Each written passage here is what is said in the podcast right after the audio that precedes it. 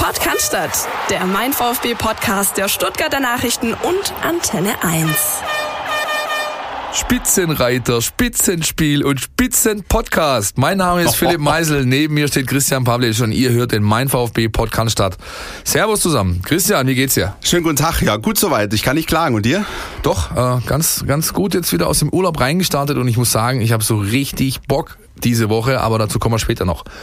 Vorher mal ein kurzer Ritt durch die Themen. Wir haben natürlich einen Rückblick äh, mit euren äh, Voicemails, die einige ähm, reinkamen am Wochenende rund um das Spiel gegen die Spielvereinigung Kräuter Fürth, aka das Kleeblatt.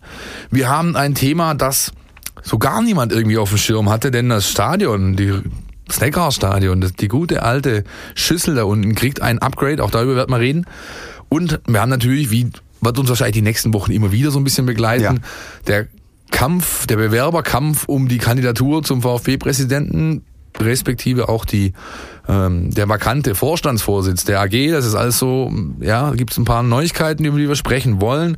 Wir haben natürlich unsere U-Mannschaften wie immer mit dabei, die Nachwuchsmannschaften, das NLZ, das VfB Stuttgart und dann hören Sie mal, ja, Freitagabend, Flutlicht. Bielefelder Alm, erster gegen dritter. Ich habe echt so richtig Bock. Und du bist gefordert, ne, äh, Philipp Meisel, weil die letzten drei Spiele habe ich gemacht, neun Punkte. Jetzt äh, bin ich mal gespannt, was du hier so lieferst in auch Bielefeld. Das ist tatsächlich spielt in die Gemengelage mit rein. Ja, ich habe auch wirklich schon länger nicht mehr gearbeitet beim Spiel. Ich war jetzt wirklich, glaube ich, drei, vier, fünf Wochen raus und ich möchte keinen Druck es, aufbauen, äh, aber ich habe schon so ein bisschen feuchte Hände so. Ja, also es ist schon, obwohl es erst Mittwoch ist, wir nehmen Mittwoch auf, kommen Donnerstag da ist trotzdem schon so ein bisschen, ein bisschen mehr sogar als äh, Vorfreude da. Ja. Aber Bielefeld, fett, sag ich dann. Bielefeld auswärts ist ja eine super Sache. Äh, ergebnistechnisch super war auch dieses Spiel am Wochenende. Ähm, 2-0 hat der VfB gewonnen gegen Spielvereinigung Kräuter Fürth oder AKA, wie du gesagt hast, das Kleeblatt. Wussten übrigens nicht alle Kollegen äh, bei uns äh, in der, zumindest in der Online-Redaktion. Äh, haben wieder was gelernt, das Kleeblatt, ja. Äh, was machen wir mit dem Spiel? Ich muss ganz ehrlich sagen, ich tue mir ein bisschen schwer. Ich würde einfach erstmal reinhören, was unsere Hörer zu dem Spiel zu sagen haben. Sehr gute Idee. Außennetz. Alles, was euch im Netz beschäftigt. Ja, hallo, weiß-rote Grüße in die Runde. Mein Name ist Sascha Holz und glaube über das Spiel muss man nicht viel reden. Das war das schlechteste Spiel in der Saison bisher. Aber wenn du solche Spiele dann trotzdem gewinnst, dann hast du einiges richtig gemacht. Ich sag nur eins, Mund abwischen und das nächste Spiel wird besser. Und ihr macht bitte weiter so. Es macht riesig Spaß, euch zuzuhören und bis zum nächsten Mal. Ja, guten Morgen. Es ist bedauerlich, dass sich die Mannschaft vom VfB gegen, äh, durch körperliche Härte oder Überhärte beeindrucken lässt und dann auch wieder die Sicherheit verliert. Das ist eine Sache, an der man arbeiten muss. Was allerdings auch erwähnt werden muss, das ist jetzt am siebten Spieltag bereits das dritte Spiel, in dem der VfB durch die Schiedsrichterentscheidungen deutlich benachteiligt wurde. Es ist wieder ein Spiel, in dem der Schiedsrichter von Anfang an die Kontrolle über das Spiel verloren hatte. Es kann nicht sein, dass es den Elfer gegen Ende der ersten Halbzeit nicht gibt. Das ist eine vergleichbare Situation wie die Aktion von Perisic beim Spiel Schalke gegen Bayern, wo dann hinterher der DFB auf einmal gesagt hatte, da hätte ja der Elfer doch gegeben werden müssen. Es tut uns leid, dass wir hier den Fehler gemacht haben, beziehungsweise unser Schiedsrichter. Und dann muss ich sagen, jetzt ein paar Wochen später passiert sowas wieder. Aber offensichtlich hat es keine Folgen für die Schiedsrichter. Und ihr als Journalisten solltet da vielleicht auch mal beim DFB nachfragen, wie es denn sein kann, dass dann regelmäßig Mannschaften benachteiligt werden. Beim VfB war es dieses Jahr das dritte Mal. Die erste eindeutige Benachteiligung, das war die gelb-rote für Maxim Avuca im ersten Spiel. Da hatte Felix Brich zumindest an anschließend den Anstand zu sagen, hoppla, da habe ich mich vertan. Das war eine Fehlentscheidung. Die Gelb-Rote hätte ich in der Situation eigentlich nicht geben müssen oder sollen. Ja gut, was dieser Schiedsrichterversuch Zweier, dieses bestechliche Irgendwas, dann im Anschluss an das Ausspiel von sich gegeben hat. Also das war nur noch eine Frechheit. Ich hoffe mal, dass der Typ mal weg vom Fenster ist und das, was Starks gestern gezeigt hat, Entschuldigung. Also wie gesagt, ein klarer Handelfmeter in der ersten Halbzeit, nicht geahndet. Dann in der 51. Minute geht Tobias Mohr mit offener Sohle und gestrecktem Bein gegen Insua zu Werke. Gibt es nur einen Freistoß. Dann äh, Jeckel in der 71. Minute für seinen Foul an Gonzales, wo er alles aber nicht den Ball trifft. Da gab es auch nur einen Freistoß, obwohl der eigentlich schon gelb vorwarnt war und die zweite gelbe in dem Fall zwingend notwendig gewesen wäre. Und die Aktion von Seguin, dem geht es nie und nimmer darum, den Ball zu treffen. Es ging ausschließlich auf den Mann. Und ich hoffe mal, der wurde ja später verletzt, ausgewechselt, dass sich Paul Seguin wirklich, wirklich was Langwieriges, was Langfristiges und Fieses zugezogen hat. Weil so jemand braucht man nicht auf dem Fußballfeld. Hallo, liebe Grüße an die Runde. Daniel hier. Ich habe eine Frage an die Runde und zwar, woran liegt es, dass der VfB gefühlt zumindest in den nach dem ersten Tor diese Galligkeit auf das zweite Tor so stark vermissen lässt? Also so kommt es zumindest für mich und auch viele andere, denke ich mal, rüber. Hatte das gestern eher was mit dem etwas körperlich härteren Spiel von Kräuter Fürth zu tun, dass sie uns so ein bisschen aus dem Tritt gebracht haben? Oder ist das allgemein etwas, was dem VfB in der zweiten Liga begleiten wird, dass wenn man einfach führt, man so innerlich so ein bisschen denkt, okay, jetzt fahren wir erstmal einen Gang runter, lassen den Gegner so ein bisschen kommen und gehen dann aufs zweite Tor? Oder fehlt da einfach die Galligkeit auf das zweite Tor? Oder liegt es auch einfach am Gegner? Eure Meinung würde mich dazu sehr interessieren. Ansonsten, wie gesagt, ich höre euch sehr gern. Toller Podcast. Macht weiter so. Ganz liebe Grüße aus Mühlacker. Hallo, liebes Podcast-Team. Hier ist der Uwe aus Heidenheim. Ich bin Dauerkartenbesitzer seit ewigen Zeiten und zweiter Vorsitzender eines OFC. Erstmal zu euch. Das ist eine ganz tolle Sache. Vor allen Dingen auch, dass ihr auf die Jugendmannschaften eingeht, die wo mir auch am Herzen liegen. Finde ich ganz, ganz toll. Und im Allgemeinen freue mich immer drauf, von euch immer wieder zu hören dann. So, zum Spiel gestern mein Fazit. So ein Spiel hat der VfB die letzten Jahre verloren. War natürlich auch schwer.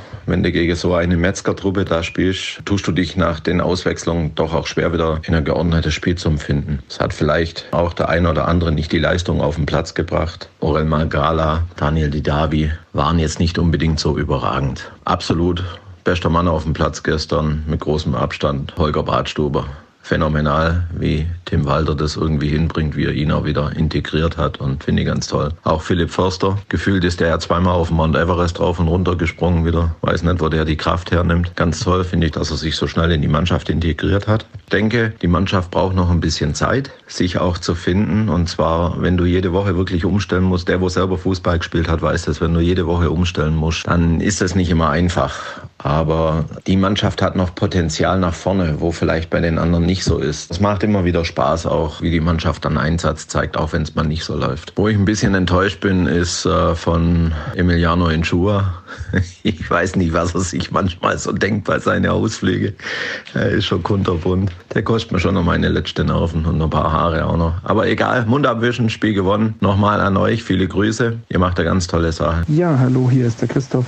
Ich war am Samstag mal wieder mit meinen Jungs im Neckarstadion. Das Kommen hat sich natürlich gelohnt. Heimsieg, tolle Stimmung, wie immer. Aber man muss natürlich schon sagen, dass der Sieg sehr glücklich zustande kam. Das auch ganz anders hätte ausgehen können. Und in dem Zusammenhang fände ich nochmal interessant, wenn ihr das Thema aufgreift. Die Idee, dass der VfB auch in der ersten Liga mit dem Trainer und dieser Spielidee hätte spielen wollen, also auch in der ersten Liga spielen will. Und wie das denn gut gehen kann, wie man denn der andere Gegner dann wie Dortmund Bayern auf diese Weise dominieren will. Ansonsten wieder tolle Sendung letzte Woche und überhaupt die letzten Wochen. Ich freue mich immer auf den Podcast. Also macht weiter so. Grüßt euch Männer. Ich will mich heute auch mal beteiligen und euch ein bisschen was einsprechen zu meiner aktuellen Stimmungslage. Sieht alles ganz geil aus. Platz eins ungeschlagen. Ähm, aber das Gefühl, das auf der anderen Seite steht, das ist ganz schön, ja, niedergeschlagen. Nicht so gut irgendwie. Wenn man sich die Saison mal anguckt, wir haben eine ganze Vorbereitung jetzt mit dem Trainer absolviert. Wir haben jetzt sieben Spiele absolviert und ich finde, von diesem viel gelobten Walter Ball sieht man noch nichts. Weiß nicht, ob ich da zu ungeduldig bin, ob man nach sieben Spielen noch nicht allzu viel erwarten kann oder ob uns die, die Gegner einfach zu stark dominiert haben und wir uns den Gegnern anpassen mussten bisher. Das halte ich jetzt nicht sehr glaubwürdig, das, das Argument. Ja, und auch jetzt gegen Fürth wieder war es irgendwie frühes Tor gemacht und dann komplett geschwommen gegen eine, gegen eine mittelklattige Zweitligamannschaft, nicht das Spiel dominieren können. Also mir fehlt da noch ganz schön viel in, in, in, in vielen Bereichen. Man sieht ja, dass die Spieler kicken können bis zum 1-0 oft und ab dem 1-0 verlernen die alles. Also ich weiß nicht, wie das zusammengehen kann. Vielleicht habt ihr da eine Erklärung, beziehungsweise wenn ihr mir jetzt sagt, man muss die Hinrunde abwarten, bis sich dann ein System etabliert, ja, dann gebe ich in die Hinrunde, aber ich weiß nicht, bin aktuell eher unzufrieden, als dass ich zufrieden bin, auch für auch trotz Platz 1. Soweit mal meine Einschätzung. Vielen Dank. Weitermachen, Jungs. Macht er gut so. So, von LM Eppes, sagt man im Schwäbischer, gell? nee, da ist natürlich, also, da, ja, du, du bleibst so ein bisschen, wie soll ich sagen, ähm, man, ja, es, es bleibt so ein bisschen bleiben Fragezeichen zurück nach diesem Spiel. Und es ist ganz klar, jeder Stammtisch wird ja sagen, hör zu, 2 zu 0 gewonnen, das Ding, Spitzenreiter, torlos, also äh, gegen torlos geblieben, jo, was willst du denn? Ja, aber wenn du dir das Spiel eben anschaust und wenn du auch die, sag ich mal, den Anspruch, die anschaust, den der VfB einfach hat, den er kommuniziert, dann ist das ein bisschen mehr als nur wenig gewesen, finde ich, denn auch wenn der Gegner ähm, alle ihm zur Verfügung stehenden Mittel genutzt hat und die ganze Schiedsrichter-Thematik lassen wir völlig außen vor, weil ich bin kein großer Freund davon, immer alles auf diesen Mann äh, mit der Pfeife zu schieben. Aber der VfB hat es eben nicht geschafft gegen diese kernige, knackige Vierter die einfach halt mal hinlangt, wenn es äh, wenn's, ähm, ja, wenn's irgendwie möglich ist und auch natürlich auch irgendwo auslotet, was, sie da, was, was zugelassen wird, haben sie eben keine Mittel gefunden und zwar nicht nur, und das ist eher der interessantere Aspekt für mich, nicht nur wegen der sage ich mal, Körperlichkeit, die, die Fürth gebracht hat, sondern eben auch, weil Fürth die erste Mannschaft war und jetzt in dieser noch jungen Runde, die meines Erachtens so diesen Walter-Fußball ein bisschen geknackt hat. Ja? Und ähm, das wird nicht die letzte gewesen sein. Ich glaube, so viel können wir schon mal vorwegnehmen mit Blick auf die weiteren Spiele. Ähm, was mir zumindest positiv äh, ein bisschen so hängen bleibt von dem Spiel ist, ähm, Karma is a Bitch. Ja, ja. schöne Grüße nach äh, Fürth. Na, zu Herr Segin, ja. Paul, Paul Segin heißt er, glaube ich. Genau, ja. genau wie, wie Tim Walter auch gesagt hat, Härte ist gut, äh, gehört alles dazu, part of the game. Aber das war stellenweise schon überhart und äh, drei verletzungsbedingte Wechsel gab es. Zwei davon äh, lagen an überhartem Einsteigen des Gegners. Vollkommen Gonzalo richtig. Castro hat sich brauchen äh, genau und und und brauchen nicht drüber reden, dass beispielsweise die Aktion von Segin, der später dann vom Platz ging gegen Gonzales, eine knallrote Karte ist. Wenn da ist abgepfiffen, Auslinie kurz vor der Trainerbank und er zieht halt durch, dann muss man als Schiedsrichter oder im E- ja, wenn ich es nicht sehe, weil ich irgendwie äh, verdeckte Sicht, Sicht habe, dann muss ich halt der oder diejenige, die da in Köln sitzt, einfach melden und sagen, hör mal zu, da ist was passiert, schau dir das bitte an. aber drei verletzungsbedingte Wechsel, auf der anderen Seite dreimal Aluminium nehme ich dann so. Und trotzdem müssen wir ähm, natürlich über das Spiel sprechen und auch wenn ich viel auch in den Kommentaren lese, wir haben ja auch gerade so ein paar Stimmen gehört, ähm, so nach dem Motto, was meckert ihr denn jetzt schon wieder? Äh, drei Punkte sind doch da, Hauptsache drei Punkte, hey, das sehen wir auch so. Nur muss man ganz ehrlich sagen, nicht wir sind eigentlich die, also mal ausnahmsweise nicht wie die von den Medien, die draufhauen und, und kritisieren, sondern das ist die Anspruchshaltung, die vom Verein selbst kommt. Wenn du nämlich am Tag danach, ich war unten mit dem Kollegen Dirk Preis, ähm, am Trainingsgelände stehst und dich mit Tim Walter unterhältst und, und äh, generell mal versuchst, die Stimmungslage so ein bisschen zu greifen, dann merkst du, hey, der Anspruch ist selbst ein anderer beim Verein. Also die sind ja selbst nicht wirklich so zufrieden mit der Art und Weise, wie sie kicken. Sie wissen, hey, wir haben die Punkte geholt, 17 sind's, das ist super, also man ist absolut im Soll. Und trotzdem gibt's da doch durchaus noch einiges, an dem man arbeiten muss. Und vielleicht kommt dann dieses Spiel jetzt am Freitag gerade recht. Also weil die tabellarische Situation ja das hergibt, dass du, dass du dir jetzt fast sogar einen Ausrutscher leisten kannst, ja. Nichts auch wenn, da, auch wenn, auch wenn man nicht ausgerutscht, Christian. Ist ja gut, aber man, ich meine, der VfB, so ehrlich müssen wir auch sein, wird nicht ungeschlagen durch die Saison reiten. Ne? Natürlich nicht, natürlich nicht. Und die Chancen stehen natürlich schon etwas höher als sonst am Freitagabend. Das stellt alles außer Frage. Ja. Aber wie gesagt, die, die Frage ist eben, wann diese Entwicklung, wann dieser Prozess, der natürlich nicht endlich ist, sondern der permanent weitergeht. Genau. Und, ähm, aber wann der jetzt endlich mal so ein bisschen nochmal einen Drive zulegt. Denn ähm, ja, es kann niemanden da unten wirklich zufrieden, äh, zufriedenstellen, der mit dieser Attitüde äh, des Spitzenteams in diese Liga geht und eben sagt, wir wollen eine spezielle Art von Fußball spielen und dann hast du eben, kriegst du das serviert, was eben gerade so passiert, das ist definitiv zu wenig. Aber lassen wir es jetzt einfach mal dabei. Wie gesagt, Clean Sheet, ja, 2-0, Feierabend, munter putzen, weitermachen. Wir kommen zum Stadion. Ja. Christian, hättest du noch mal gedacht, dass du in deiner Karriere als Medienschaffender noch einmal, vielleicht sogar noch öfters sogar, auf einer blitzeblank gewienerten und nagelneu gemachten Pressetribüne im Stadion unten sitzen darfst? Hätte ich nicht gedacht. Ähm, man muss wirklich bei aller Liebe auch sagen, es ist äh, durchaus nicht immer ganz einfach dort zu arbeiten. Also ich bin echt, ich mache drei Kreuze, wenn das Netz funktioniert, wenn mittlerweile, wir haben das ja glaube ich auch schon mal äh, angesprochen, schließt du dich ja mit dem LAN-Kabel an, wenn du oben bist Ja, und das fu- funktioniert dann auch, dann bist du aber wieder unten im Hey, PK-Raum. LAN, hast du LAN? Also, Ja. also mir ist am, am äh, am Samstag tatsächlich. Erzähl doch mal die Geschichte aus. Regensburg, bitte. Erzähl doch mal die Geschichte aus Was soll ich Regensburg. wirklich die Ja, Geschichte? Also man muss sich das wirklich vorstellen. Es ist jetzt nicht so, dass wir uns das wünschen, natürlich für VfB-Heimspiele, aber in Regensburg war es so, du kommst an, ja, ähm, Medientribüne, du weißt sofort genau, wo du hin musst. Dann öffnet sich die Tür, du kommst rein auf diese so ein bisschen Haupttribüne seitlich. Und dann begrüßt dich äh, ein netter Mensch mit, mit äh, Ordnungsjacke und sagt so, ah, herzlich willkommen, wie ist denn Ihr Name? So, Pavlic mein Name. Ja, Herr Pavlic. Zweite Reihe, da dritte, dritter Platz von rechts, da ist Ihr Platz, bitte nehmen Sie doch Platz. Äh, wenn irgendwie ähm, Sie was brauchen oder Fragen offen sind, dann kommen Sie jederzeit auf mich zu. Ich so, okay, alles klar, dann sind wir mal hier. Schön, ähm, mein, mein Name ja, ausgeschildert. Ich wusste genau, wo ich mich hinzusetzen hatte. Ein WLAN, das funktioniert hat wie ein Träumchen.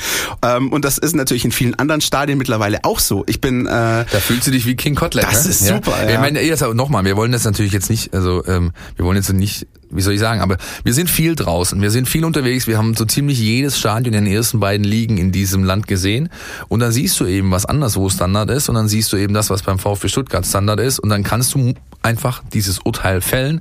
Das ist nicht mehr zeitgemäß, was da unten einfach angeboten wird für dich als Medienschaffender.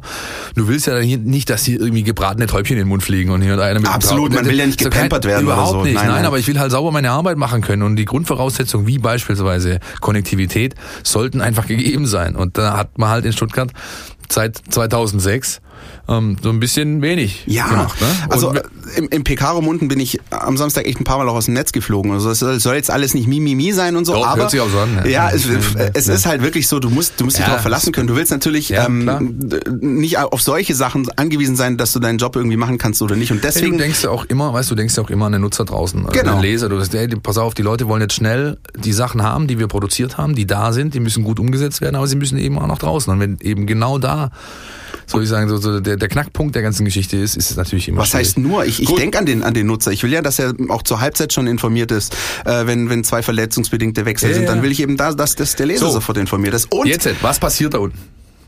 Soll ich? Ja, bitte. darf ich? Also, ähm, Stadt und VfB Stuttgart haben quasi beschlossen, es gibt ein Modernisierungspaket für die altehrwürdige Schüssel. Das nächste Großturnier steht an, 2024, Europameisterschaft, der VfB Stuttgart, beziehungsweise das Neckarstadion, äh, Mercedes-Benz Arena, Entschuldigung, ist Austragungsort für, so wie man hört, bis zu fünf Spiele.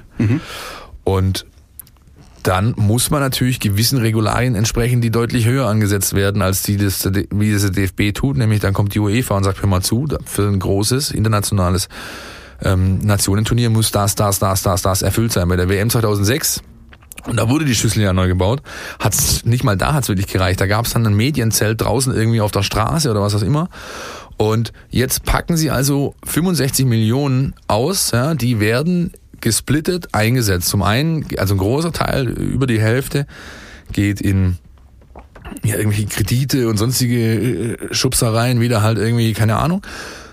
20 Millionen, und das ist der wesentliche Punkt, gehen eben, die werden direkt in die Schüssel gepumpt. Das heißt, das wird da unten werden die Bereiche auf der Haupt, also Haupttribünen-Area wird quasi neu gemacht. Das heißt, es gibt einen neuen Pressebereich, es gibt äh, neue, sag ich mal, sanitäre äh, Geschichten, es gibt ähm, die, die Medienarbeit und all diese Dinge. Infrastrukturell wird einfach sehr, sehr viel gemacht. Das bedeutet allerdings, dass der VfB Stuttgart im Zeit, für die Zeit dieses Umbaus, er will nämlich nachher auch ein paar Business Seats mehr haben für die ganze Nummer, kriegt er wahrscheinlich auch, aber ähm, das heißt, temporärer Verlust von bis zu 8000 Haupttribünenplätzen, das Ja. ist eine Ansage. Und ähm, da wird sich also zeigen, wie das auch sich das natürlich wird sich finanziell wirtschaftlich auswirken, ganz klar. Aber ich erinnere, ich, mir kommen da so ganz schnell so Zeiten hoch wie damals eben als äh, das alte Stadion quasi sich zu der jetzt aktuellen Arena transformierte und du dann irgendwelche Spiele gegen Molde FK auf der auf dem Strombalkon unten angeschaut hast, wo sich Timo Gebhardt mit einer Hundeschnauze in der 90. Minute die Pille schnappt und einen Elfmeter reinmacht zum 2-2 und lauter solche Sachen. Oder auch Also- sportliche Geschichten. Erinnerst du dich an das äh, Drama um das Baustellentor? Ja, auf das der natürlich. VfB auf die damalige Natürlich, äh, Untertürkheimer. Kurve Ja. ein halbes Jahr nicht getroffen hat, bis äh, Anfang Dezember in der Champions League gegen Unirea Ursiceni Ciprian Marika sich erbarmt hat. Das waren noch Ja. Zeiten Unirea Ursiceni, da haben wir noch gegen die ganz Großen des Weltfußballs Ja. gespielt. Und da hat es bis Dezember gedauert, bis da ein Tor gefallen ist. Aber um das nochmal ganz kurz einzuordnen, ähm, nicht damit das irgendwie rüberkommt, als wäre jetzt hier sozusagen nur in Stuttgart Kraut und Rüben. Die äh, Kollegen der Münchner Allianz Arena mussten ihr Stadion schon vor ein, zwei Jahren so ein bisschen herrichten, weil die sich nicht nur für die Euro 2024, sondern jetzt, wie wir wissen, auch mit Erfolg für ein Champions League Finale 2022 beworben haben. Und äh, die mussten auch ihren kompletten äh, Medienbereich umbauen und ausgraben. Das ist schon vor zwei Jahren geschehen. Deswegen ist es jetzt nicht nur so, dass es in Stuttgart nur notwendig Nein, gewesen natürlich wäre. nicht. Also absolut, absolut. Und ich meine, there's good news too. Das heißt, also es geht, glaube ich, Winter 21 los und bis 23 Sommer soll es abgeschlossen sein. Und dann hätte man gegebenenfalls falls jemand nachsteuern müsste, noch mal ein Jahr, wo was passieren kann. Aber 2023, das heißt so, ich sag mal so gute anderthalb Jahre, 18 bis 20 Monate ungefähr, müssen sich die Fans, der Verein, alle, auch wir natürlich, auf gewisse Einschränkungen gefasst machen, die es da geben wird wegen dieser Umbauphase. Das ist eigentlich, was man momentan dazu sagen kann. Unsere Kollegen aus dem Lokalen, die haben das schön aufgearbeitet. Das heißt, wenn ihr in die Mein VfB App geht oder auf stn.de, findet ihr dazu jede Menge an äh, Input, an ähm, ja, Informationen, wie das Ganze eben vonstatten gehen soll, kann ich euch nur ans Herz legen, das Ganze mal zu lesen. Definitiv. Viel zu lesen haben äh, in diesen Wochen auch ähm, die Personen, die zu entscheiden haben, wer denn nun für das Präsidentenamt kandidieren darf, nämlich der Vereinsbeirat des VfB Stuttgart. Ja, die vom Mutter nee, wie sagt man jetzt letzte Woche gesagt, die Jungfrau, die, die Jungfrau zum Kind. Genau, wie die Jungfrau zum Kinde in die Position gekommenen Akteure, die jetzt plötzlich über das Wohl und Wehe des Vereins entscheiden müssen, weil sie diejenigen sind, die eben aussuchen. Was man sagen kann, stand Mitte der Woche, da waren es nur noch neune, wa? Ja. Was ist passiert in der Woche? Es gab eben eine sage ich mal, erste intensivere Bewertung der eingegangenen Bewerbungen. Zehn davon wurden frist- und formgerecht eingegeben, haben wir drüber gesprochen. Und jetzt hat man sich die alle nochmal wirklich intensivst angeschaut und dann eben gesehen, dass da eine Person trotzdem äh, dabei ist, die halt dann doch nicht ähm, nach Paragraph 13.6, wenn ich es richtig weiß. Boah, stark. Ja, ja, ja, alle, äh, alle Kriterien erfüllt und der Dame wurde dann beschieden, dass sie dann leider doch nicht weiter im Rennen ist. Das Ganze hat sie natürlich publik gemacht, man kennt die Dame, ähm, Facebook-Seiten und so weiter, äh, die sie betreibt und wo sie über ihr Schicksal bereitwillig Auskunft gibt. Ja? Und mehr gibt's dazu von meiner Seite nicht zu sagen. Ist vielleicht ganz gut so, denn der VfB hat das so elegant gemacht im Vorfeld, jetzt bevor wirklich die heiße Phase kommt der ganzen Geschichte, sich so relativ ähm, galant einer möglichen Baustelle entledigt hat, ne? Ganz einfach. So ist es. Und zwar wird natürlich neben dem Präsidenten des EV der Vorstandsvorsitzende der AG gesucht. Und ähm, da ist jetzt wohl durchgesickert, dass es ähm, ja einen Favoriten geben soll auf diese Position. Der Mann heißt Bernhard Häusler. Der ist ein Schweizer. Jawohl. Der war jahrelang an der Spitze des glorreichen FC Basel. Und zwar gerade just zu der Zeit, als sie, glaube ich, achtmal hintereinander Meister wurden. Er folgte damals, auf die vielleicht die Älteren werden sich erinnern, äh, Gisela Gigi Öri, Jawohl. Ja, eine legendäre Präsidentin, glaube ich, die erste Frau überhaupt an der Spitze eines Schweizer Erstligisten. Richtig, und wurde natürlich groß berühmt, weil der FC Basel Dauergast in der Champions League war. Äh, natürlich, Zeit, natürlich. Ja. Herr Häusler ist quasi auf dem Markt, wurde von einer Headhunter-Agentur aus München, die in der VfB eingeschaltet hat für das ganze Prozedere der Nachfolge oder der Suche nach dieser Person für diese Position ähm, gescoutet und so wie es aussieht, scheint er der Favorit zu sein. Das hat unser Kollege Heiko Hinrichsen aufgeschrieben und von dem hören wir jetzt mal was zu dieser Causa. Querpass. Der Kommentar aus unserer Redaktion. Das Personalkarussell, es dreht sich heftig beim VfB Stuttgart.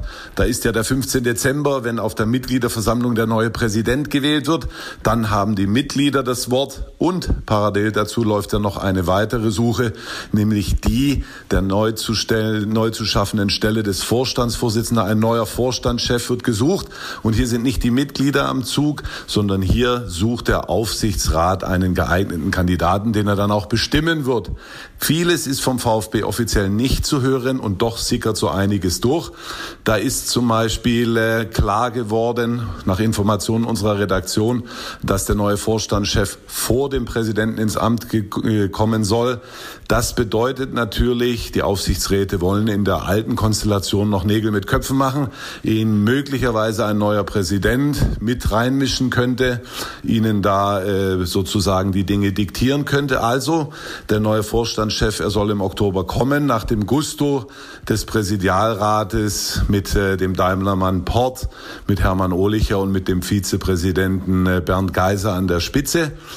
Es ist einiges zu hören über die Kandidaten und ein Spitzenmann hat sich auch herauskristallisiert. Es gibt ja die interne Lösung, die wäre Thomas Hitzelsberger, der dem Vernehmen nach auch mit dem Posten liebäugelt. Aber der Favorit ist nach unseren Informationen Bernhard Häusler. Es ist der ehemalige Präsident des FC Basel, ein äh, pfiffiger Schweizer, ein promovierter Jurist, der als Unternehmensberater auch gearbeitet hat, der den FC Basel in seiner Zeit von 2012 an achtmal in Serie zur Schweizer Meisterschaft geführt hat. Der Mann weiß also, wie es geht, aber auch Ottmar Hitzfeld, den wir befragt haben, sagt, na, es ist natürlich ein Unterschied, ob ich den FC Basel, den Ball des Bayern München der Schweiz leite, ein familiäre im familiären Umfeld oder ob ich zum VfB komme und hier auf eine Gemengelage treffe äh, bei einem Verein, bei einem Traditionsverein, der aber schon bessere Tage gesehen hat. Wir haben uns ein bisschen umgehört und vieles, äh, was wir da so be gehört bekommen oder erzählt bekommen haben, spricht für Bernhard Häusler. Er könnte der richtige Mann am richtigen, zur richtigen Zeit sein. Erfahrung bringt er mit. Er ist in Wirtschaft vernetzt. Er hat, wie gesagt, viele Expertisen schon erstellt für andere Fußballvereine. Ist also ein Fußballfachmann, der sich aber zurück zu nehmen versteht in diesem äh, Terrain. Das heißt also, der Trainer muss keine Angst haben, dass er dann jeden Montag seinen Bulletin machen muss, dass er dem, dem Häusler so, den Vorstandschef wird, äh, erklären muss, was in der Trainingswoche ansteht. Es gibt ja auch andere Aufgaben, die noch zu erledigen sind beim VfB. Da wäre zum Beispiel die Vermarktung des äh, Stadions. Diese Dinge kulturelle Dinge, wirtschaftliche Dinge, ein bisschen fußballerische Dinge, die wären bei Häusler äh, höchstwahrscheinlich in, in guten Händen. Es bleibt also spannend, wie sich die Aufsichtsräte äh, entscheiden. Wie wir gehört haben, soll bis Ende Oktober die Entscheidung fallen. Sind wir gespannt. Häusler ist der Favorit, Hitzelsberger der interne Kandidat. Es gibt dann auch noch den Robert Schäfer, ehemaliger Vorstandsvorsitzender von Fortuna Düsseldorf oder den ehemaligen Assistenten von Erwin Staud, Alexander Werle, der beim ersten FC Köln als Geschäftsführer Sport gute Arbeit leistet. Das Kandidatenkarussell ist also besetzt. Die Gespräche sind in der finalen Phase. Häusler, nach unseren Informationen, der Favorit. Es bleibt also spannend beim VfB. Warten wir einmal ab. Ja, das war nochmal Heiko Hinrichsen mit quasi seinem Querpass zur Lage.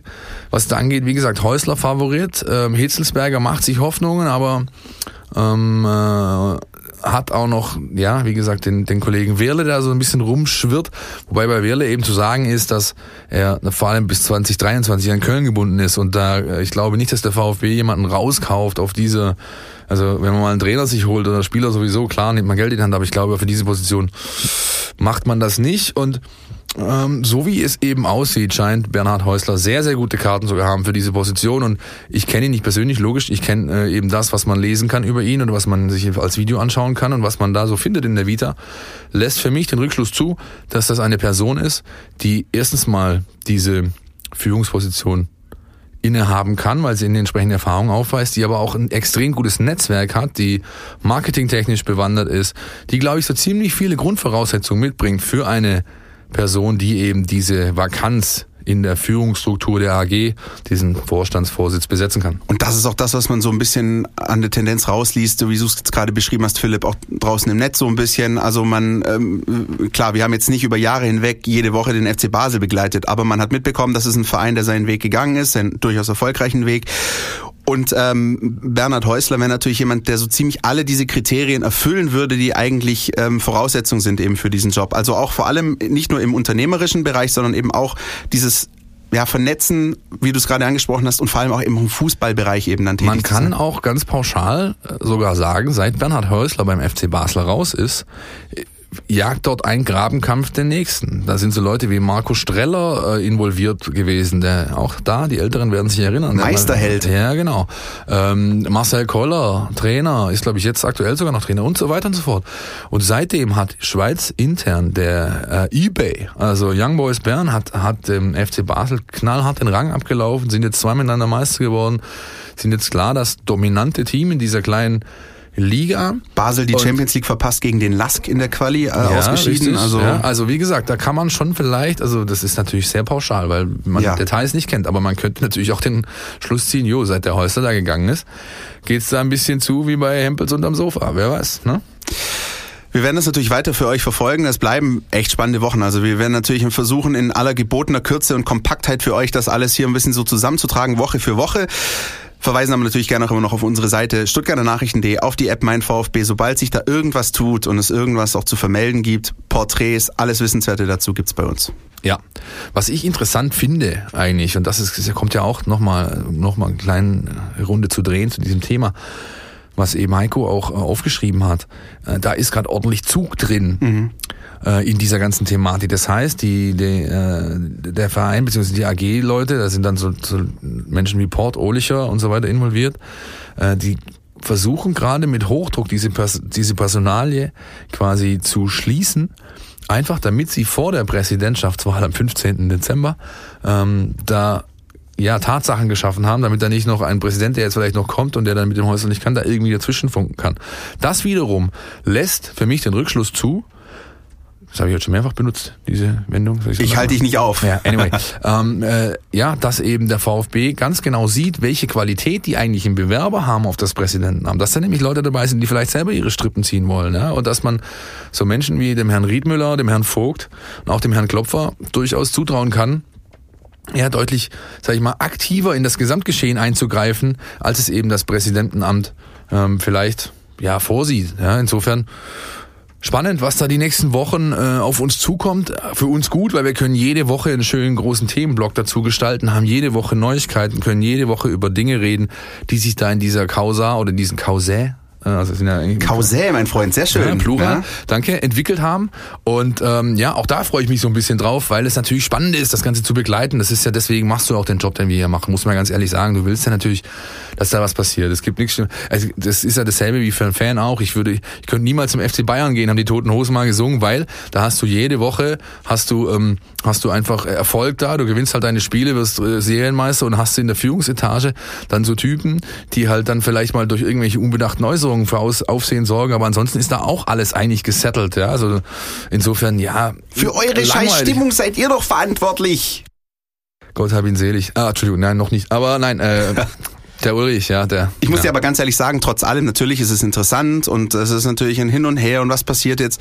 Ich bin schon noch froh, wenn dann Weihnachten ist und sich das alles dann einigermaßen Absolut, legt. natürlich. Und ich hoffe, das habe ich ja auch schon äh, betont, äh, glaube ich, letzte Woche und auch äh, in, in vielen Folgen schon, wo wir darüber gesprochen haben. Ich hoffe, dass das Ganze halt mit einer gebotenen mit dem gebotenen Understatement an, an Anstand abläuft Richtig. und nicht wieder in diese Unwürdigkeit abdriftet, die wir eben jetzt erst hatten, beziehungsweise zu beenden geglaubt hatten, denn durch den Rücktritt Dietrichs äh, ist natürlich da ja, vieles, sind viele Wogen geglättet worden. Ich möchte echt nicht nochmal in so ein Fahrwasser kommen. Das ist, steht dem Verein nicht gut zu Gesicht.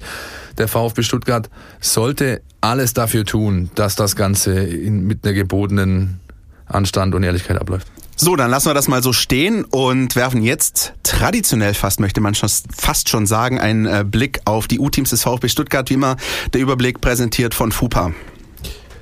FUPA Stuttgart, unser schönes Amateurfußballportal hier im Hause. Ja, vermisse ich ein bisschen, muss ich ja, ganz ehrlich ne? sagen. Aber das ist eben das, das Portal hier bei uns, wo ihr die meiste Info über diese Jungs bekommt. Alle Kader U17, U19, U21 sind da. Einsätze, Minuten, Karten, Tore, Wechsel, all das findet ihr dort. Bildergalerien zu fast allen Spielen, Live-Ticker, wie beispielsweise zum Spiel am Mittwochabend VfB Stuttgart beim SSV Reutling an der Kreuzeiche zum Aufnahmezeitpunkt zum Redaktionsschluss leider noch nicht beendet, deswegen können wir nicht drüber sprechen, wie es denn ausgegangen ist. Aber auch in der nächsten Woche so WV-Pokal und was da ja, nicht alles dazu kommt. Calcio, Leinfeld, ja, großartig. großartig, ja. ja. Und äh, was man eben sagen kann, der VfB ist wieder so ein bisschen in der Spur, hat vor allem seine Torgefahr äh, wieder gefunden und das hängt auch ganz viel mit einer Person zusammen, die am Anfang der Saison vermisst wurde. Marcel Sögler, letztjähriger Torschützenkönig der Oberliga, 32 Hütten, glaube ich, gemacht mhm. und hat jetzt mal kurz einen Dreierpack gegen Linz hingelegt. Links, der ist äh, auf dem aufsteigenden Ast. Im Interview auf der Seite, unser Kollege Jürgen Feier hat das geführt, da sagt er, ich musste mich erst wieder an die Intensität gewöhnen. Das ist eigentlich schon krass, ja, weil er natürlich in Freiberg vorher gespielt Feierabendfußballer, zwar auch Oberliga, auch vorne mitgespielt, die spielen aber, äh, die trainieren aber viermal die Woche abends. Und jetzt beim VfB hast du jeden Tag Training, zwei, manchmal zweimal, ja, und auch bei der zweiten Mannschaft. Und das hat ihn so ein bisschen rausgenommen. Am Anfang mit einer Wadenverletzung war er dann länger raus. Und die zweite Mannschaft des VfB jetzt auch tabellarisch wieder ein bisschen in der Spur. 6-0 jetzt äh, ging das Spiel aus. Ähm, jetzt, wie gesagt, unter der Woche das Nachholspiel. Das ist punktetechnisch dann wieder einigermaßen nah beieinander. Göppingen immer noch vorne mit 19 Punkten, sagt aber der Kollege Jürgen Frei beispielsweise, den du gerade auch schon angesprochen hast hast, die werden sich seiner Meinung nach nicht oben halten können. Da fehlt es dann auf Dauer wahrscheinlich, so ist seine Meinung, ähm, an, an der Qualität, um gegen Kickers und VfB 2 Paroli bieten zu können. Ihre Qualität zeigen darf die U19 an diesem Freitagabend. 18 Uhr, ähm, Trainingsplatz 1 meine ich, Flutlicht, Kracher gegen den FC Bayern München. Zweiter gegen Dritter in der U19 Bundesliga. Und die U19 von Nico Willig, äh, letzte Woche haben wir ein bisschen ausführlicher gesprochen, wie er so die ganze Truppe sieht, hat natürlich ein bisschen Rückenwind, denn die kommen mit einem Derby-Sieg in Karlsruhe äh, da an ja, und ähm, bin sehr gespannt, wie das Spiel ausgeht. Leider, ehrlich gesagt, äh, kann ich es nicht sehen, mhm. ähm, weil ich eben, wie gesagt, in Bielefeld sein werde. U17 1 zu 1 in Fürth, das ist ein bisschen wenig, auswärts. Äh, Platz 5 am Sonntag, wer, wer sich die äh, den kleinen Ausflug geben will, am Sonntag ebenfalls auf der Vereinsanlage unten, ich glaube sogar im Schlienstadion, 14 Uhr, Heimspiel, SG Eintracht Frankfurt kommt vorbei. Saubere Sache. Und ja, zu Kaffee und Kuchen bei Oma hinterher reicht's immer noch. Ja, genau, ja. absolut. Ja. Definitiv. Eigentlich ist es, ich weiß immer noch, was ich immer davon halten soll, wenn dann freitags gespielt wird, weil dann hast du ja Samstag, Sonntag, guckst du, was macht die Konkurrenz, was mache ich mit dem Wochenende, was mache ich mit meinem Leben, so ein bisschen, ja. Das, das werden wir jetzt alles mal beobachten, denn der VfB spielt jetzt zweimal hintereinander freitags, jeweils 18.30 Uhr. Und den Anfang macht eben dieses, ja, man kann schon sagen und sollte sagen, Spitzenspiel bei Arminia Bielefeld. Eine Mannschaft, die ja von, von einigen äh, vorher schon hoch gelobt wurde, hoch angesehen wurde und auch die jetzt punktetechnisch auf jeden Fall ordentlich zugelangt hat. Nur zwei weniger als der VfB momentan, 15 Punkte Punkte, Platz drei und da ein ganz besonderes Stadion, oder? Hast du mich gerade gelobt? Na klar. Ach, Quatsch. Okay. Ich wollte das nur ein bisschen was ja, durch die Blume machen. Na, hat's ja schön gemacht. ja, auch man hat auch Tim Walter bei der Pressekonferenz am Mittwoch klar gesagt, auf, also klipp und klar auf die Frage, hätten Sie die da oben erwartet? Ja. Denn es ist eben eine Mannschaft, das muss man einfach sehen, ja, die letztes Jahr einen sehr, sehr guten Ball gespielt hat, die keinen Leistungsträger abgegeben hat, glaube ich, oder einen oder so, ja, die, die ähm, zusammengeblieben ist, die mit Uwe Neuhaus einen Trainer hat, der Fußball spielen lassen will oder das lässt, der mit einem 4-3-3 da anbietet, ja, ähm, was auf offensiv ausgelegt ist. Mich wundert es nicht, dass die so stark sind ähm, und deswegen freue ich mich eigentlich, dass da so ein Stück weit A, meine Prognose eingetroffen ist, aber dass der VfB Stuttgart jetzt auch so einen richtigen, knackigen Prüfstein vor der Brust hat. Dass die Arminia so stark ist, konnten wir zwei Agenten natürlich vorher schon einfach mal rausplappern und posaunen. Aber warum die Arminia eigentlich so stark ist, das weiß einer, nämlich Jonas Bischofberger, unser Taktikexperte. Die Mein VfB Taktiktafel. Hier geht's ins Detail. Am Freitag ist der VfB zu Gast bei Arminia Bielefeld, einer Mannschaft, die richtig gut in die Saison gestartet ist. Vor allem offensiv macht Arminia sehr viel richtig. Äh, sie spielen wirklich sehr guten Fußball, so wie man es eigentlich jetzt auch seit Jahren von Uwe Neuhaus kennt. Ähm, vor allem das Ballbesitzspiel ist auf einem sehr guten Niveau. Ähm, sie spielen gut hinten raus, wenn sie angelaufen werden, sind vor allem gut strukturiert, stehen gut in den Räumen und können dadurch äh, den Ball sehr gut laufen lassen. Und ähm, alternativ können sie halt immer noch äh, einen langen Ball auf Fabian Klos schlagen. Ähm, wobei diese langen Bälle jetzt kein Plan B sind in dem Sinne, sondern schon auch äh, sehr gut integriert in das Ballbesitzspiel. Also auch da bei den langen Bällen sind sie einfach gut organisiert. Die kommen nicht irgendwo hin, sondern sehr gezielt. Sie haben dann auch relativ viele Spieler an der letzten Linie, die in die Tiefe laufen, ähm, die dann die Verlängerung erlaufen können und so. Also das ist insgesamt schon sehr rund und sehr, sehr gefährlich, was Bielefeld da mit dem Ball macht. Umso wichtiger ist es, dass man ihnen als Gegner den Ball wegnimmt denn äh, wenn Bielefeld verteidigen muss, sei es nach eigenem Ballverlust oder auch im geordneten Verteidigen, dann haben sie bisher auch relativ große Schwächen auch teilweise gezeigt. Sie haben auch schon äh, zehn Gegentore bekommen, was relativ viel ist dafür, dass sie so weit vorne sind. Ähm, und dementsprechend wird es eben wichtig sein, dass man, äh, dass der VfB das Spiel kontrollieren kann gegen Bielefeld. Und das ist ihnen jetzt zuletzt gegen Fürth vor allen Dingen überhaupt nicht gelungen. Da müssen sie auf jeden Fall in vielen Bereichen zulegen. Also die, die Rochaden im Aufbauspiel müssen einfach konsequenter gemacht werden, müssen da konzentrierter sein. Und ähm, auch das Pressing, äh, da dürfen sie sich nicht so, nicht so weit in die eigene Hälfte drängen lassen, sondern müssen schon konsequent vorne anlaufen und auch so gut sein in diesem Pressing, dass sie das gute Aufbauspiel von Bielefeld eben auch unter Druck setzen können. Wenn es der VfB dann schafft, so das Spiel zu kontrollieren, dann haben sie gegen Bielefeld auch alle Möglichkeiten, das Spiel zu gewinnen. Ja, vielen Dank, Jonas. Wie immer äh, eine große Bereicherung für unsere Sendung, weil das sind doch Dinge, die, die sieht nicht jeder und da ist es auch mal schön, wenn der Expertenblick drauf geworfen wird. Halten wir fest, der VfB muss deutlich zulegen, damit das was wird äh, am Freitag. Das kann man so unbestritten stehen lassen. Das ist, ich meine, das sieht jeder, das wissen sie auch selbst ähm, nochmal so eine Leistung gegen führt und dann kleppert es da und zwar ordentlich in der in der Kiste. Ich bin sehr gespannt. Also sieht so aus, dass Gregor Kobel es packt. Mhm. Ja, also der hat natürlich nach seiner nach dem Tritt aufs Knie ein bisschen ordentliches Hämatom, aber ich glaube, er wird spielen. Ähm, was der Trainer gesagt hat in der Pressekonferenz, es gibt ein paar, die angeschlagen sind. Castro, der verletzt raus musste, Gonzales, der verletzt raus musste und Wamangituka, der eine Entzündung wohl im, im, im Bein hat, ja, also, ähm, also Flüssigkeit äh, hat der Trainer ausgeführt. Äh, da wird abzuwarten sein, ob es eben alle drei packen. Ähm, ich bin sehr gespannt, denn ich glaube, auf die Offensive wird es diesmal ankommen. Die VfB-Defensive wird natürlich auch ordentlich zu tun bekommen, denn da kommen Jungs, Vogelsammer, Klos, der beste Sturm der Liga, 14 Buden gemacht, das ist ein, eine mehr, als der VfB in Gänze erzielt hat. Ähm, für mich allerdings so der Schlüsselspieler in diesem 4-3-3, das Neuhaus da pflegt, ist Marcel Hertel. Oder Hartl heißt er, glaube ich. Der mhm. ist, spielt also, die, die haben quasi die, die, sag ich mal, die zweite Reihe, also die Mittelfeldreihe, die ist auch so ein bisschen raut, rautenförmig angeordnet bei, bei Neuhaus gerne. Und er spielt den linken Offensivpart. Ist ein Lieblingsspieler von Neuhaus, der hatte den schon bei Union, als er dort Trainer war und ähm, ist jetzt also mit einer der besten Spieler der Liga aktuell. Ja. Also der ist eigentlich fast schon so gut. Ähm, hat letzte Woche ein Riesenspiel gemacht, schon vier Saison Tore insgesamt erzielt und ist so ein bisschen der Schlüssel für das Spiel insgesamt. Den musst du knacken. Und da, ehrlich gesagt, sehe ich plötzlich einen fast schon abgeschriebenen kleinen Argentinier wieder auf der Bildfläche erscheinen. Das äh, sehe ich auch so. Ähm, schön, dass wir darüber sprechen. Ähm, wir reden natürlich von unserem Freund Santiago. Ach krass, lieber. Sehr gut. Der äh, direkt am Sonntag äh, nach dem Viertspiel ja wieder mittrainieren durfte mit der Mannschaft. Ich bin da unten gewesen, wie man ihn kennt. Ärmelfrei, läuft vorne weg, äh, gibt Vollgas. Oder wie man beim DFB sagen würde, Volley.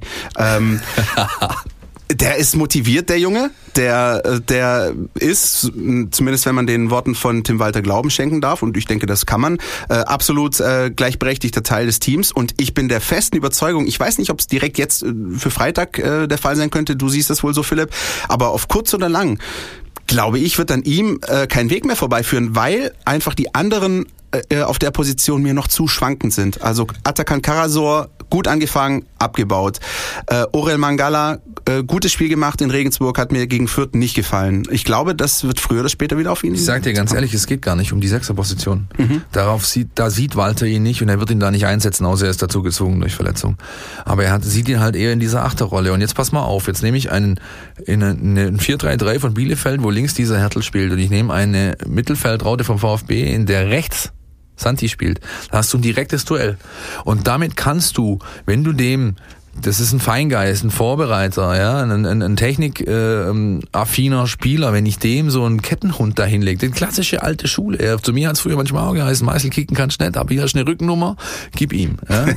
Und dann verstehst du, was ich meine? Das spielt, Klar. also wenn du, wenn du dem so vielleicht den Zahn ziehst, könnte das ein entscheidender Faktor sein, um eben Bielefeld nicht ins Rollen kommen zu lassen, ganz einfach. Ja, weil wenn die das schaffen, und das hat jetzt, äh, hat man ja, sieht man jetzt Woche für Woche, dann sind die natürlich in der Lage, dieses gute Offensivspiel auch mit Toren zu veredeln. Ja, so Leute wie der Klos, die, man, den kannst du nachts um vier wecken, dann pritscht die ihm Ball auf die Brust, der nimmt mit dem Rücken zum Tor an, dreht sich und nagelt die Kugel ins Kreuz. Das ist halt einfach ein Typ, der aus wenig bis nichts Tore machen kann. Wenn du den entsprechend ins Spiel bringst, wird er halt auch gegen den VfB treffen. Holger Bartschuber und Marc-Oliver Kempf hin oder her. Fakt ist, dass es eine der, wenn nicht sogar die eingespielteste Mannschaft in der zweiten ja, Liga. Ja. Und Wir spielen seit zwei Jahren quasi unverändert, so mit, mit genau. ein paar Ergänzungen oder Wechseln auf einzelnen Positionen, aber ja, aber da bin ich beide, das finde ich okay. Ich, wenn so, je länger ich drüber nachdenke, Santi auf der 8 äh, in, in dem Fall. Ich bin echt der Meinung, dass er über kurz oder lang auch auf der 6 wieder eine Option sein wird. Aber das ist dann Spekulatius. Wir können ja mal eine Wette machen. Mhm, gern. Ja, außerhalb dieser Sendung. Sonst können, wir haben halt viel zu viele Zeugen, die dann nachher sagen, arm. ja, was ist denn da eigentlich gelaufen, gell? Nee, ja, und ähm, ja, bin, bin ich, ich bin richtig heiß. Ich habe es ja vorher schon gesagt. Ich habe richtig Bock einfach, weil ich jetzt mal wieder auswärts äh, ran darf und mal wieder arbeiten kann in dem Stadion Flutlicht. Allem, eines der geilsten Stadien Stadien in dieser Liga. Dann irgendwie, keine Ahnung, 20.000 völlig enthemmte Ostwestfalen, die da ihre Truppe nach vorne, nach vorne Völlig brüllen. enthemmte Ja, so wird's doch laufen, so wird's ja. doch laufen. Das ist genau wie, deswegen zum Beispiel auch, also, da können wir uns jetzt schon drüber streiten, wer in die Bremer Brücke nach Osnabrück führt. Alter, ich würde wahrscheinlich töten für dieses Spiel, weil auf sowas habe ich Bock, ja.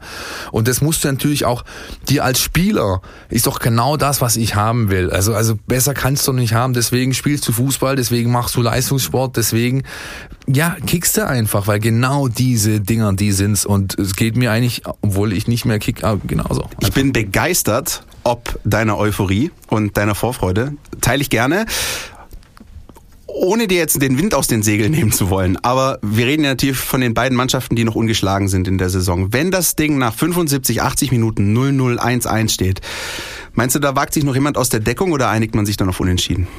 Ja, glaube ich sogar, dass das beide tun werden, weil äh, der Zeitpunkt in einer Saison, der Saison noch so früh ist, mhm. des Aufeinandertreffens, dass du noch jede Menge äh, äh, regeln kannst, dass du jede Menge noch irgendwie ja, das, ich glaube nicht, dass es schon so weit ist, dass man jetzt da schon dahingehend so datiert, um Gottes Willen, nachher fehlen uns die zwei Punkte oder die drei oder was auch immer. Nein, glaube ich nicht. Die sind beides Mannschaften, die äh, Trainer haben äh, und auch einen Stil pflegen, der wie das, das berühmte offene Visier.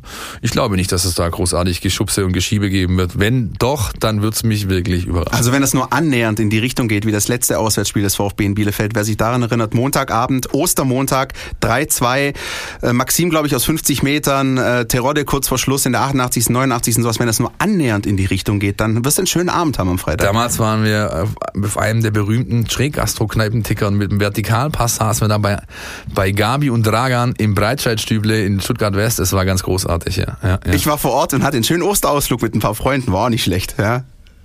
Aber davon will ich jetzt nicht länger erzählen, sonst äh, kommen hier Sachen raus, das, das wollt ihr nicht wissen. Wir gehen jetzt mal raus, bedanken uns fürs Interesse. War wieder mal knackig, kurzweilig heute, zumindest hatte ich das Gefühl. War eine kleine Neuigkeit noch, denn ähm, wir haben ja jetzt die letzten Wochen viel dafür getrommelt, dass wir immer donnerstags, immer 19 Uhr. Aber es kamen jetzt einfach so viele Zuschriften und so viele, ähm, ja, könnte nicht vielleicht doch und überhaupt und tralala. Also wir hören euch zu, ist ganz klar. Und wir haben jetzt ähm, entschieden, zumindest mal als, als vorübergehende Lösung, nicht 19, sondern 17 Uhr zu kommen schon. Das heißt, donnerstags 17 17 Uhr könnt ihr den aktuellen Podcast dann abrufen im Podcatcher eurer Wahl oder auf Soundcloud, iTunes, Spotify, YouTube, wo wir, YouTube, wo wir sonst überall unterwegs sind.